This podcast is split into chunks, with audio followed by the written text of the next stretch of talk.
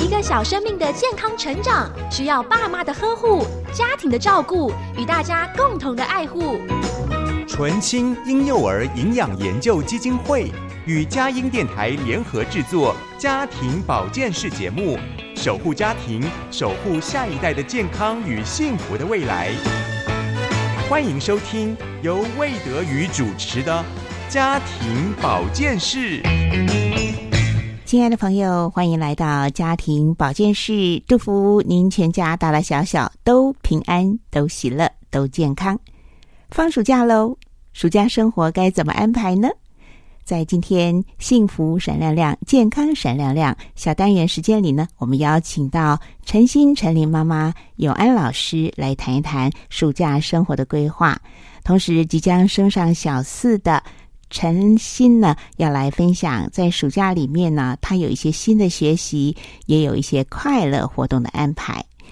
在医师来开讲的主单元，今天呢，邀请到北市联合医院中校院区小儿科主任杜荣觉杜医师呢，来谈大鸡晚啼吗？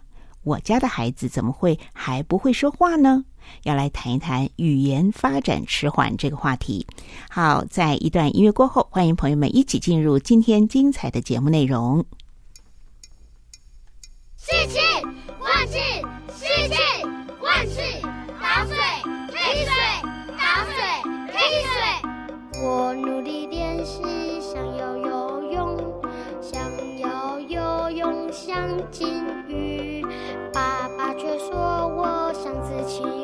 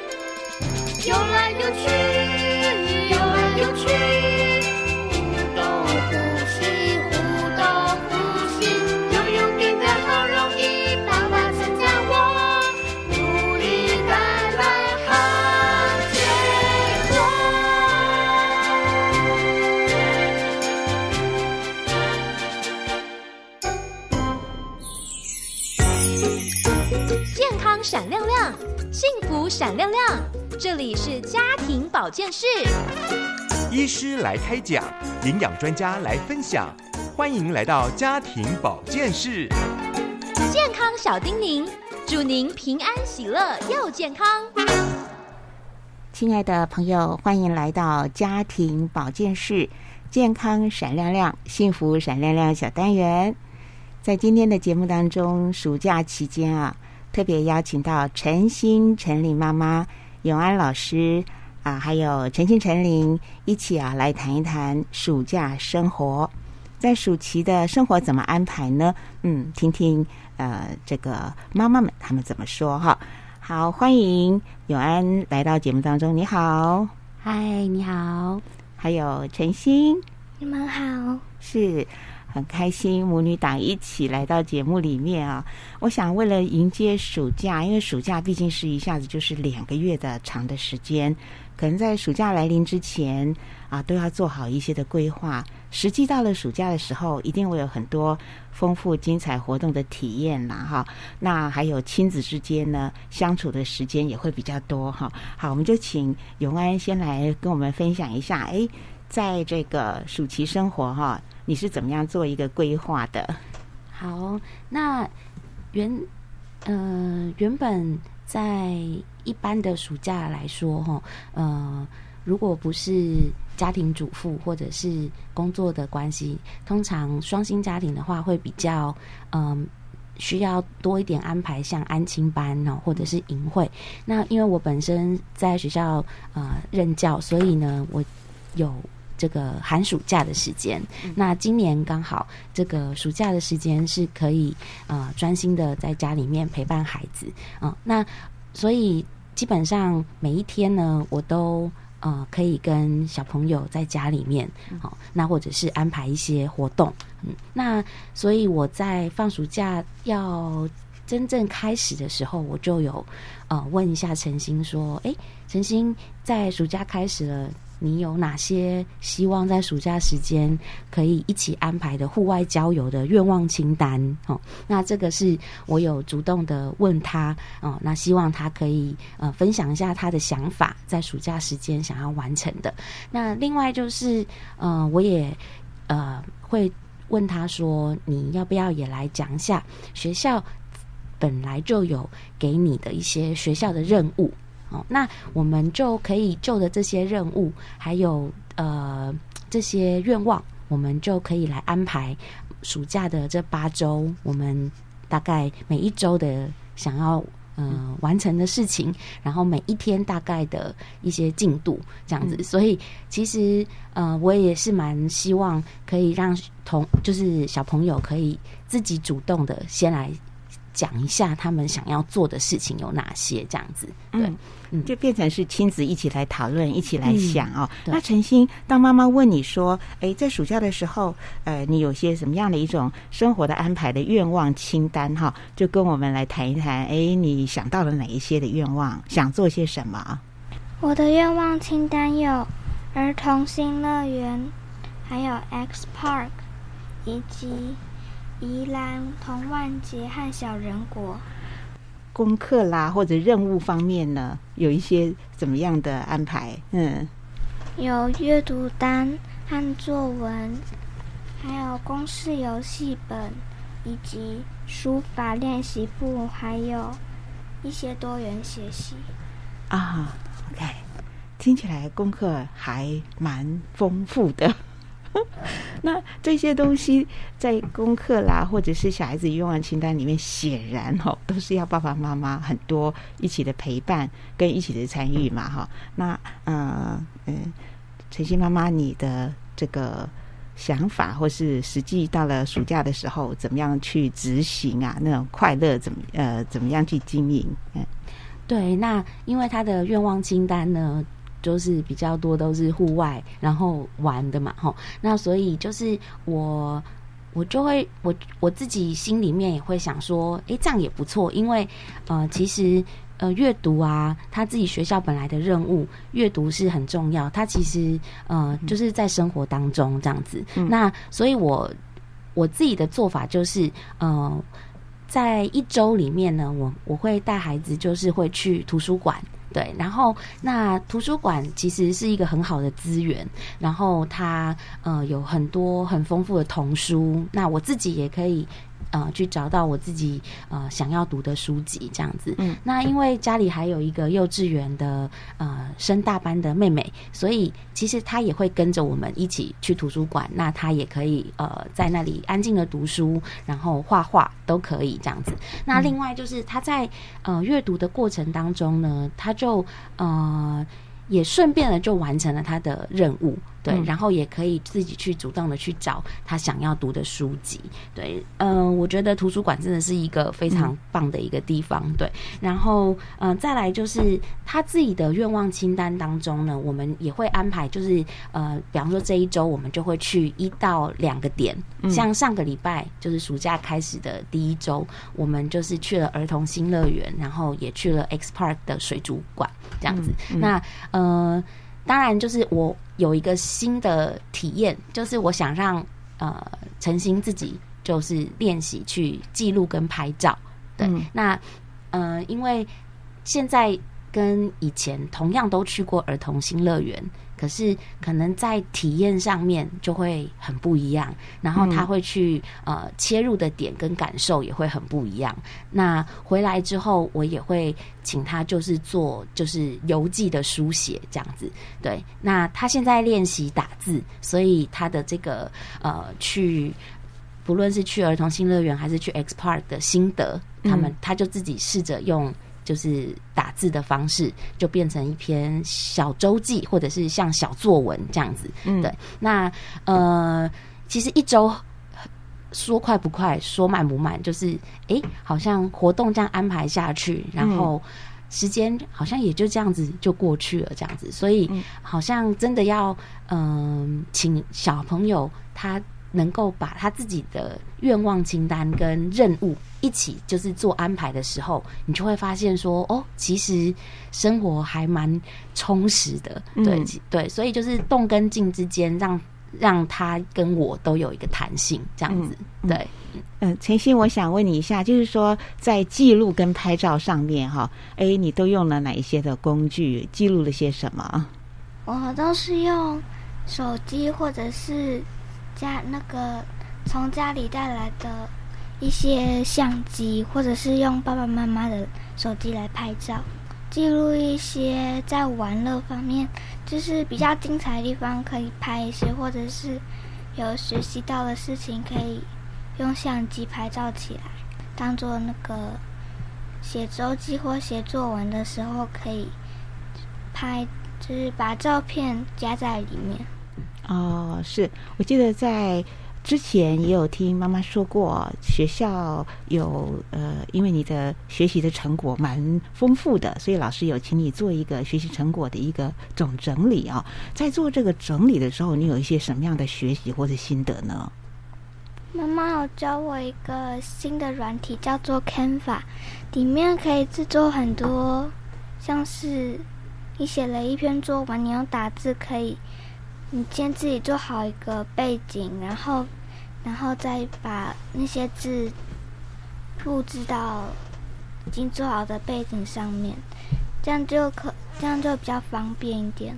嗯，哇，所以呢，要有内容，也要有工具软体，所以在学习这些的时候，你觉得蛮有趣的吗？对，嗯，呃，你喜欢呃在记录的方面哈，你觉得有对你有一些什么样的，就是不管是在作文的能力或是各方面，有一些什么样的帮助或是提升吗？嗯，因为想说如果写写游记的话，可以帮忙提升作文。嗯然后，因为我现在有在上电脑课，所以就是希望能多用电脑软体来打字，这样可以练习打字的时间，就是打字的快慢时间。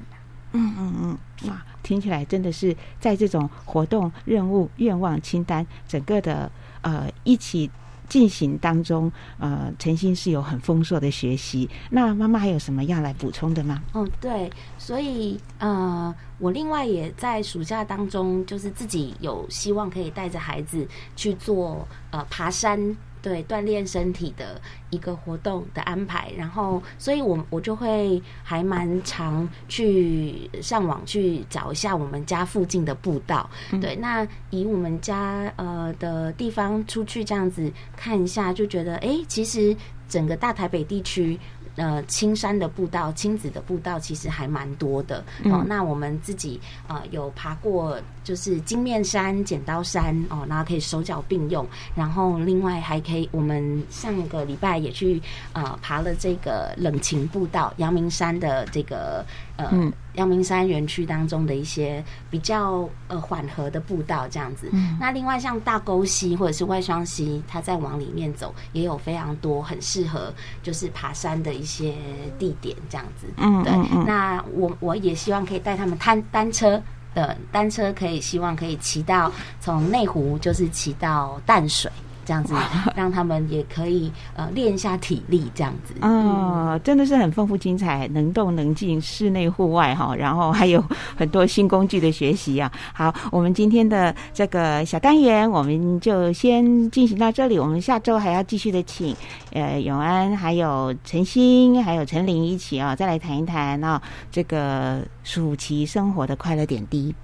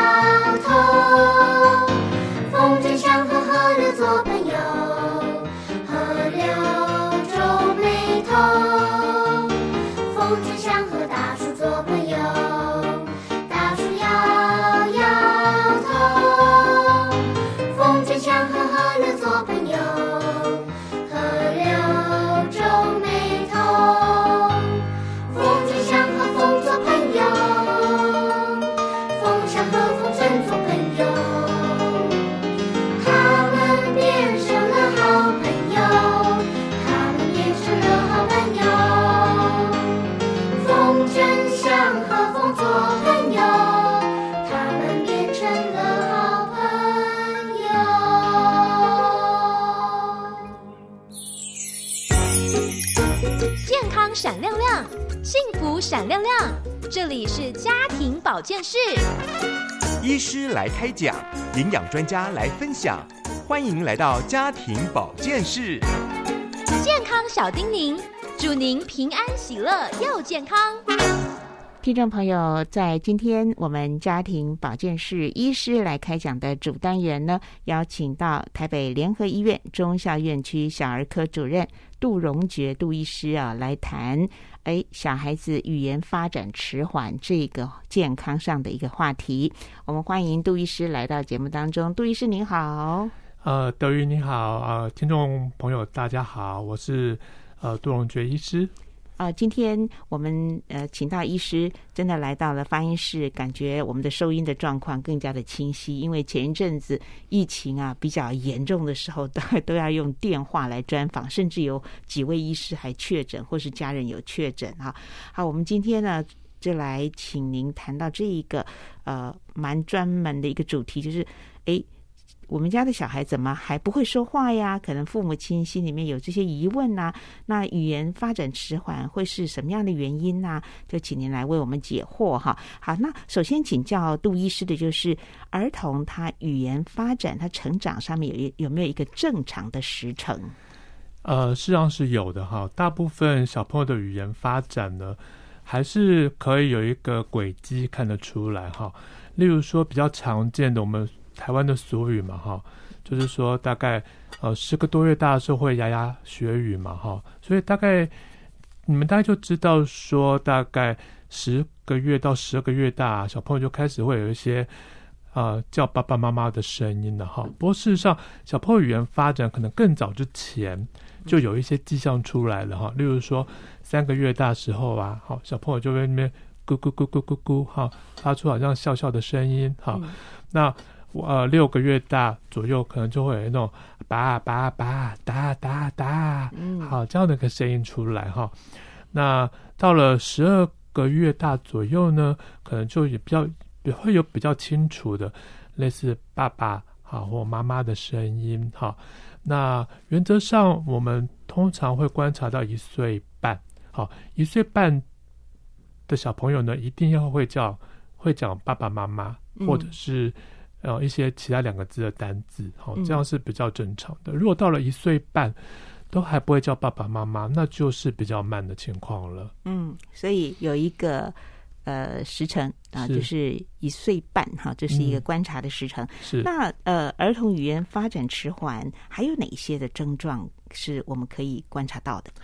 其实语言发展慢哈，要考虑的因素有蛮多的哈。因为有些小朋友呢，他不是单纯只有语言慢哈。那有一些情况，例如说，呃，这个孩子你在跟他讲话的时候啊，你觉得他比较不太看人，眼神跟你比较没有交流，好，或者是说呢，他不会用身体，即使他不会讲话，他不会用姿势或手势来表达他的需求。好，那这种情况呢，有时候要考虑会不会他的语言慢，其实是要有一些自闭症的特质这样子。哦哦，这种的话就不是单纯语言慢了，那这个是比较需要跟单纯语言发展慢的孩子做一个区别。嗯哼哼，所以我们会说坊间有一种说法是大鸡晚提，或者什么大器晚成，像大鸡晚提的说法也正确吗？呃，在过去。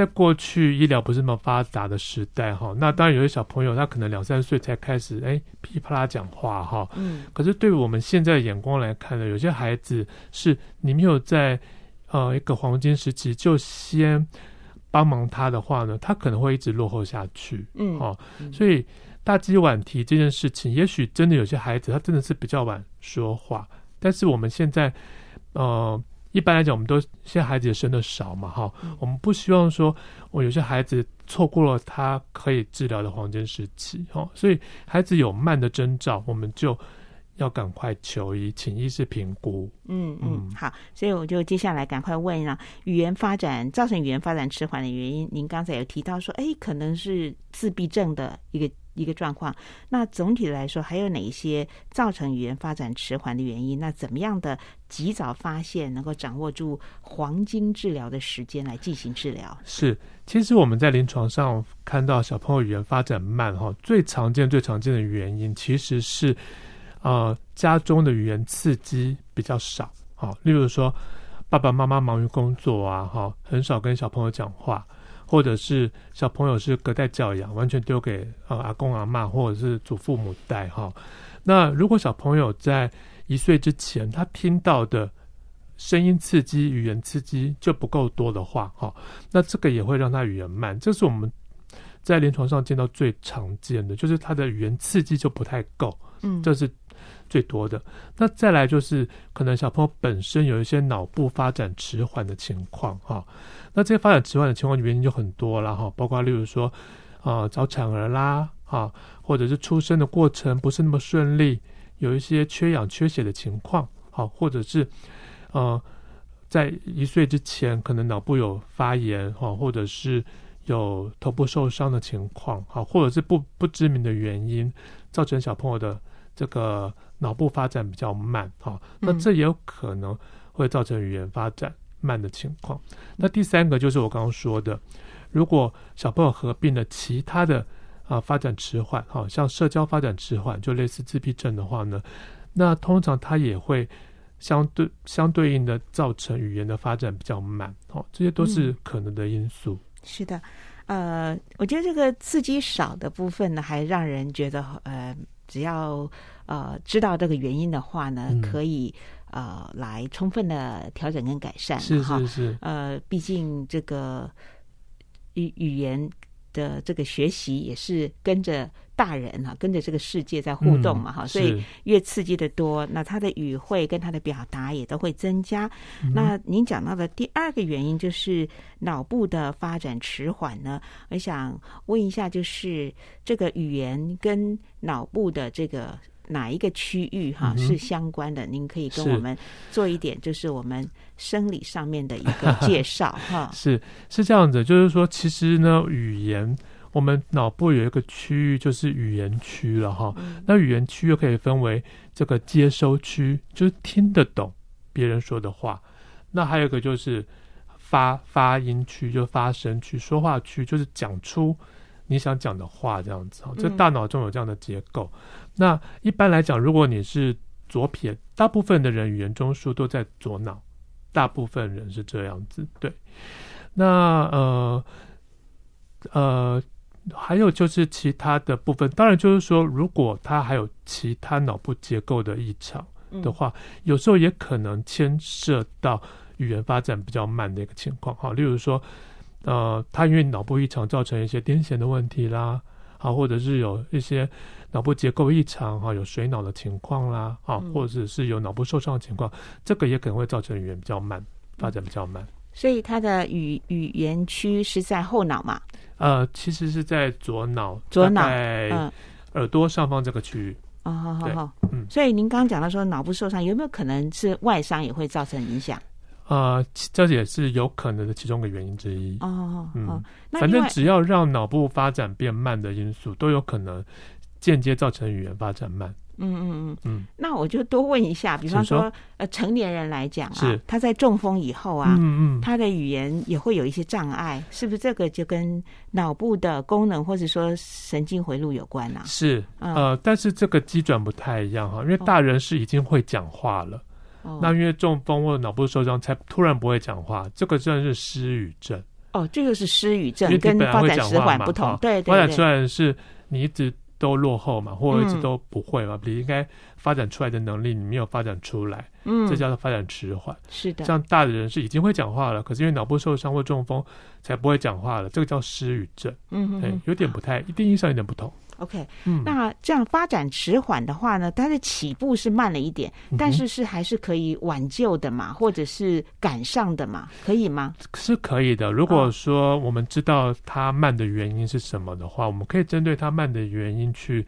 去帮忙小朋友嘛，哈。嗯，对。例如说，呃，我刚才提到最常见的可能就是语言刺激比较慢的情况，哈。嗯嗯。那这个的话就要变成说家里的呃。爸爸妈妈啦，或者是阿公阿公阿妈啦，或者带带小朋友的照顾者啦，是不是能够多提供一些语言的刺激给小朋友？好啊，对我刚才忘了讲一件事情哈，就是听力受损的孩子哦，听力这也是个很重要的原因。是是，语言发展慢的小朋友呢，一定要去排除是不是听力有问题。嗯，对。好的，呃，我们先分享到这里，听一段儿歌音乐，待会儿继续的请教杜荣觉医师。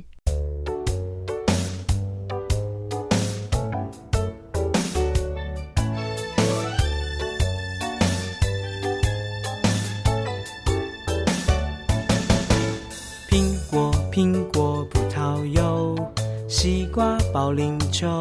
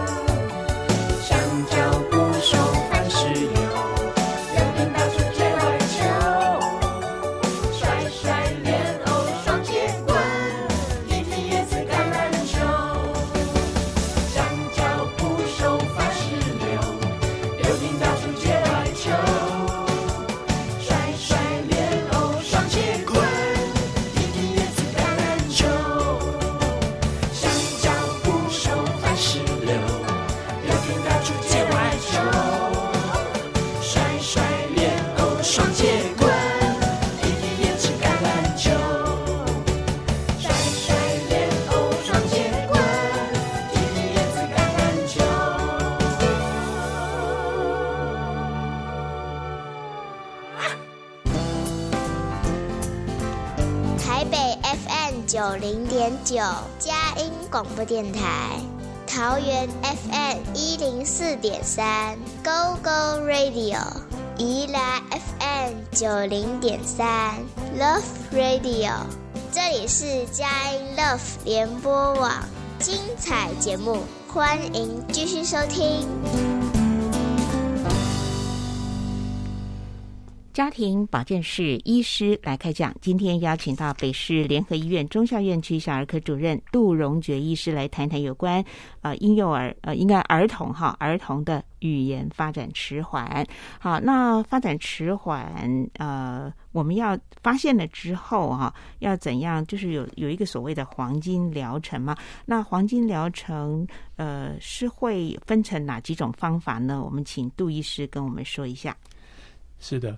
那其实大部分小朋友的语言发展慢呢，大概很早就可以发现了哈。那所以一般来讲，我们会希望孩子在三岁之前就能够接收呃适合的一些语言的疗愈。如果他真的是发展语言发展比较慢的话，哈，那当然有些孩子可能嗯比较晚才会被爸爸妈妈带来给医生看哈。那那种的话呢，也还是有机会。不过呢，我们最希望说，至少至少要在六岁之前，就接受一些比较正确的疗愈，这样子。因为你也知道，就是说，大脑的可塑性，哈，其实在呃一两岁的时候是最高的嘛，哈。你三岁之后，几乎九成的大脑都已经定型了。嗯。那你之后要在呃想要让他有进步或改变的话，就会比较困难一点。所以会建议大家最好在三岁之前，如果有发现语言。比较慢的话，就及早的求医给医师评估，然后我们看能不能在三岁之前就让小朋友接受到接受一些适合的一个语言的疗愈的一个疗程或附件。嗯。那在医院里面有关于语言治疗的有一个特别的治疗团队，有特别的治疗疗程，你可以稍微介绍一下吗？它是隶属于小儿科吗？还是呃，一般来讲是这样子哈。我们通常在这语言发展比较慢的小朋友呢，我们是会呃有一个完整的团队哈。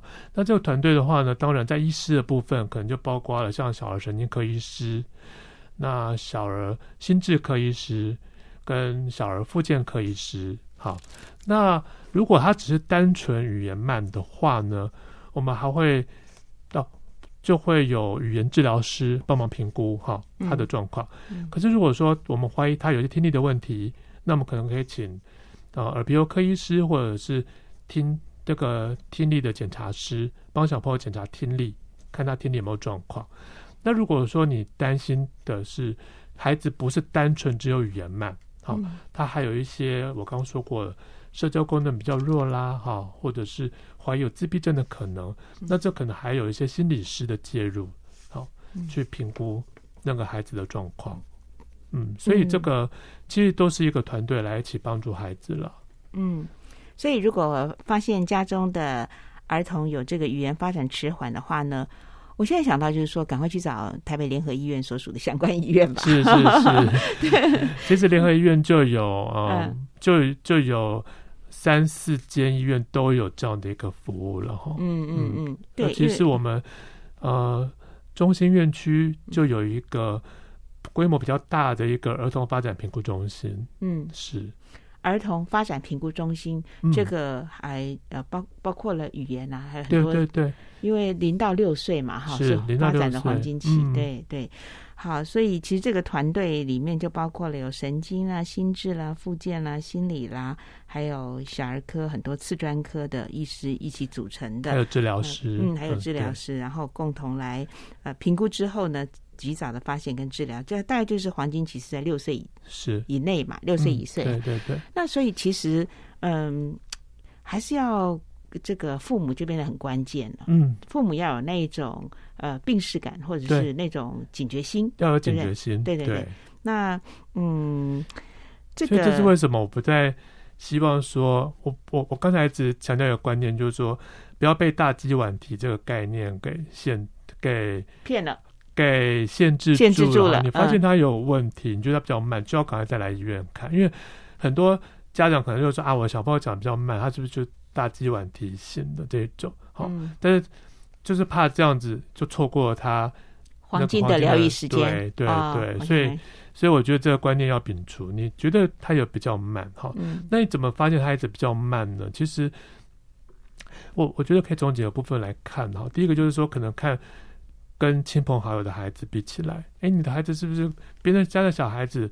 哎，怎么讲？或在什么时候都会讲话了？那你的孩子怎么好像还不会？对，好，或者是说，呃，你每次去看呃医师打预防针的时候，哦，那医师都会问一些你的发展的问题嘛？嗯，你可以再多问一些，嗯，跟医生多讲一些小朋友的状况，这样子。对对对，嗯。那请问一下，语言发展迟缓啊？呃，古代跟现代 比起来，我我这样时间点好像拉太长，我就想说，哎，跟三十年前呢、二十年前比起来，现在的案例是怎么样呢？比例来讲，呃，当然这个没有很精准的统计了哈，因为过去的那个疗愈的。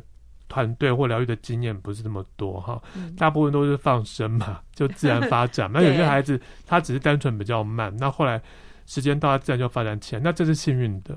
好，那但是有一群孩子呢，其实你没有给他经过一些适当的治疗或找到原因的话，他就会一直慢下去。嗯，好。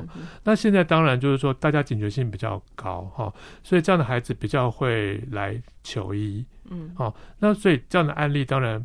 以以现在的来看，刚刚跟过去来讲，我们医师看到这样的这样的孩子比较多嘛，嗯，那当然就能够比较及早给他一些呃适当的治疗，或者是去去看他的原因是什么，再给予适当的一些安排一些适当的疗愈课程。嗯，那我很好奇，语言治疗师他主要是怎么样的治疗方法是？多讲话给小朋友听吗？还是他要想办法让小朋友多讲话呢？有没有一些呃他的一些 pebble 啊，或者一些您可以在这里跟我们分享的一些呃比较重点式的一些语言治疗的是？我想，我想语言治疗师有他们语言治疗师本身的专业然后。但是一般来讲，语言治疗师他会评估的是第一个就是小朋友对于啊像语义。或者是语音的理解程度如何？哈，那再来就是说他对于句子啦和文法的理解怎么样？再来就是他能不能够呃表达或者是说出他想要说的话这样子哈。那呃，当然语言治疗师本身还有很多的功能了哈，例如说可以看小朋友的一些呃嗯嗯嘴巴啦，嘴巴的肌肉啊跟脸部。口那个脸颊的肌肉是不是协调度够不够好？嗯，还有吞咽功能好不好？这样子，因为这都跟牵涉到讲话的部分嘛，哈。对。那当然，语言治疗师还很重要的是，他会教爸爸妈妈怎么样去在家里面增加一些给孩子的语言刺激，这样子会教一些 p e p l 好好好，是。所以，呃，这个语言治疗师的养成有一般的这个。就在在医学院里面都有这个专有有有有有这样的专，就是那个附件附件治疗师，属于附件治疗师当中的语言治疗师，是非常抢手。因为现在呃。这个医学的发展呐，不管是教育的领域，或者是呃医术的领域，或者是医材的领域哈，都越来越进步，而且越来越繁复哈。很多我都是呃最近才因为做家庭保健室哈，才更多的学习和了解哈。那你觉得说，就您来观察一个语言治疗师在他的心理质素上哈，应该是怎么样？因为我觉得对于语言发展迟缓小朋友来讲，他可能是比较呃怯生生的啦，或者是需要更多的耐心。那你要做一个好的语言治疗师，你觉得他的心理指数应该怎样呢？我想首先就是，你要做一个好的语言治疗师，对孩子的话，第一个你当然是要热爱小朋友嘛。你有这个耐心，你可以去引导小朋友，去让他们练习啊发声，或者是。练习说出他们想表达的话，这样子哈。那再来就是对父母也要有耐心，你要跟父母解释怎么样去帮助孩子，怎么样在家里可以做哪些事情可以帮助孩子。例如说，呃，跟孩子一起读书啊，哈，我们说的这个亲子共读啊，哈，这个这样的一个活动啊，其实呃。很早，如果说我们其实我们很多爸妈觉得说小婴儿时期小小朋友听不懂话嘛哈，不用讲太多，也不用跟他讲什么故事哈。但但事实上，现在的观念是，哦，你其实从 baby 刚出生没多久，爸爸妈妈就可以开始跟他讲故事了。好，甚至当小朋友的视力发展的更好了，甚至还可以让他看故事书。你可以买一些那种布的书，可以撕的，让小朋友对书先产生兴趣。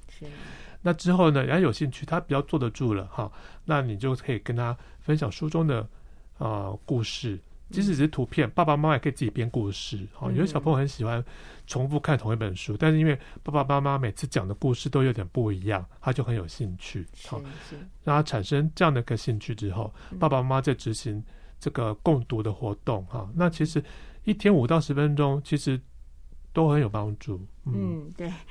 那种亲子互动的交流，然后透过那个共读哈，然后呃，其实是呃，不仅是爱的交流，其实也就是在语言发展上面很重要的一个工具哈。那呃，好，我们先分享到这里，我们听一首儿歌音乐，待会儿继续的请教杜荣觉医师。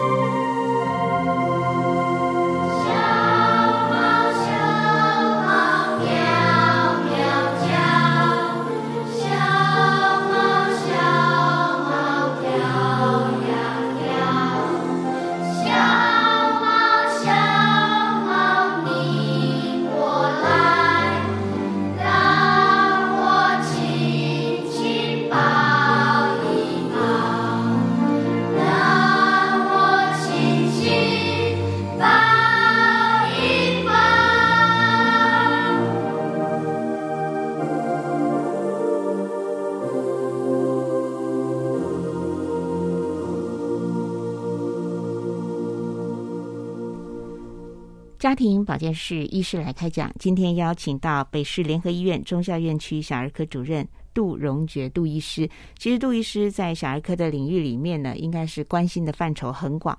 那今天呢，他选了这个语言发展迟缓呢，我相信他是呃，就像您刚刚讲到的，做一个语言治疗师的心理指数或是那种呃服服务的那种态度，我觉得在杜医师的身上都可以。可以看到那种呃热热忱跟那种爱哈，那我觉得呃家长其实是很重要，因为家长是跟小朋友是第一照顾人嘛，那可能在就是不是可能就是说在生活里面是密切的这个亲子之间互动的，所以呃。可能家长的一些说话的习惯，或者是亲子之间相处的这种质感的营造，甚至话语的互动等等，其实是很重要的。所以，医师对于呃这个语言发展迟缓的孩子，他们的父母亲呃怎么样去呃提醒他们啦，或者是喂教他们啦，那家长要如何来帮助孩子进行语言治疗啊？也许在帮助家长。对孩子进行语言治疗的时候，可能也附带的也帮助了家长很多生命态度了，或者是他自己本身的一些状况的一个一个改善了哈。所以这些东西也是很有趣的。我想请您谈一谈家长应该注意的地方。嗯哦，其实我觉得家长最该注意就是小朋友刚出生没多久哈，就要记得跟小朋友要有语言跟非语言上的互动哈。那其实有过去有一些研究统计，就是说。一天当中，小 baby 哈，一岁以前小朋友听到两千个字，嗯，跟听到两万个字的小朋友呢，语言发展就有很大的差别哦。那所以，其实我会蛮鼓励呃家长，就是说，其实你们呃在照顾小 baby 小朋友的过程当中哈，你可以把你的所有的活动都用语言的方式讲出来，好，那让小朋友能够看到你讲。的东西跟行动，他们会把这个连接在一起。这个部分呢，也有助于小朋友语言的发展。另外就是有些家长会问说：“哎呦，我们要让小朋友多听一些儿歌啦，啊，或者是听这个什么英语的的录音带啦，或者是看一些影片啊，这样能够帮助他语言的发展？”哈，但是我这边必须跟大家强跟家长强调的是，语言的发展很有很重要的关键点是互互动。如果今天你只让小朋友单纯只听一些啊。不管是中文或英文的，呃，这个影片哈，或者是这个声音，可是你没有告诉他的意思在哪个地，在什么好，或者是没有陪他一起看，没有个互动的话，他这语言是学不起来的。好，所以重点在于他跟孩子的互动过程，好，这才这这才会让孩子学习到跟掌握到语言学习的要领。好，我觉得这点是很重要的。那这个部分来讲，就是也许很多家长因为说双薪家庭的关系嘛，或者是没办法照顾孩子哈，就变成说少了这些时间哈。嗯嗯。那这样就变得蛮可惜的，所以变成说会鼓励家长尽量找时间，要就是相处的时间的品质要很好。好，嗯，对，这是我建议给我，这是我给大家的一个建议，这样子。对，这也是我深切的感觉。嗯，可能这种。呃，语言语的寡少跟亲子之间爱的交流啊，可能会有呃，这个彼此之间是有互动的关系。是，如果我们因此呢，呃，发现到孩子语言发展迟缓，因此能够检视一下自己亲子之间的互动的状况怎么样的话呢，呃，也许这就是一个非常好的一个呃化危机为转机的一个契机了 哈。好，那么在今天的这个访问的最后，我是比较想说多谈一点有关自闭症跟所谓的社交的困扰状态。哈，是因为这个虽然是比较少的状态，是，但是也许就可以帮助家长了解，能够好好的去找到医疗的正确的方向。嗯，有关自闭症的呃状况，这其实是另外一个议题了哈。因为呃，自闭症的孩子最常见的初始表现哈，通常就是说在嗯一岁之前哈，爸爸妈妈会觉得，哎，这小朋友好像比较不太看人，嗯，然后呢，你跟他的互动呢，他都。冷冷的感觉哈，那他对人比较没兴趣，但是他对物品，好，对那种死的东西或者是像就是说会转的东西啦哈，哎很有兴趣。嗯，那这些孩子呢，可能到了一岁半一一岁之后呢，一般的孩子可能一岁半左右会用手比东西，比他要什么东西，可这样的孩子呢，他们却不会，却学不会这这样的能力哈。那到了一岁半左右，可能。大家都会讲爸爸妈妈了，可是自闭症的孩子呢？哎，语言发展还是发展不出来哈。那这孩子还有几个特点，就是说他们可能个性比较固执，啊，比较有一些固着性。嗯，那跟同年龄的孩子呢，也比较互动不起来哦。但是他们有些人可能对比较大的孩子，或者是跟大人，哎，可以有互动。嗯，可跟同年龄的孩子就比较不能互互动这样子。嗯，那但还有一些比较。刻板的兴趣了哈，例如说这样的孩子，他们有一些，呃，他们可以自己一个人玩很久。好，通常孩子你你会注意到说，正常孩子可能玩一玩，没有人理他，他就要去找人来陪他，对不对？好，可这样的孩子你会发现说，哎，你一个人，你把他放一个人放在客厅里面，他可以自己一个人玩很久，都不需要来找你这样子哈。那这些都是一些征兆哦。当然有一些征兆你觉得怪怪的，不太对劲。你可以跟医师讨论，那医师会再问更多、更详细的问题，去判断说，哎，这孩子是不是有这样的状况？嗯嗯嗯，是的。所以，呃，照顾者爸爸妈妈或者是主要的照顾者，不管是阿公阿妈或者保姆等等，如果一旦发现啊有这样的一些状况的话呢，能够提供在这个医疗呃这个。诊断的时候呢，非常好的一种参考了哈。好，非常谢谢呃杜荣觉医师的一个说明。在今天访问的最后，不晓得还有没有一些需要补充或者做结论的？嗯，我想语言发展迟缓哈，它其实上不是一个很少见的情况哈。那我会建议家长，第一个就是说，一定要注意跟孩子语言交流的个品质跟跟。数量了哈，因为我想在一岁之前呢，让孩子多听、多跟啊爸妈互动，而且有语言上的一个互动的话呢，这对孩子语言发展是好的。那再来就是要注意小朋友有没有除了语言发展慢之外的其他的状况哈，包括不也许不止语言慢啦，例如说我刚刚提到的社交慢呐，好，或者甚至动作发展比较慢呐，哈，这些情况都可能是孩子整体发展比较慢的情况。那当然也包括了语言发展慢的情形，哈。那另外就是可能还要排除呃孩子有没有听力听力的问题，好，听力障碍的问题，因为这可能会也影响到孩子语言的发展的情况。不过我想最重要的还是父母对于小朋友的呃细心观察。跟互动哈，去感受一下这孩子的发展是不是有比较慢的情况，我想这点很重要。好，非常谢谢杜医师的提醒和说明，谢谢您，谢谢，谢谢，谢谢。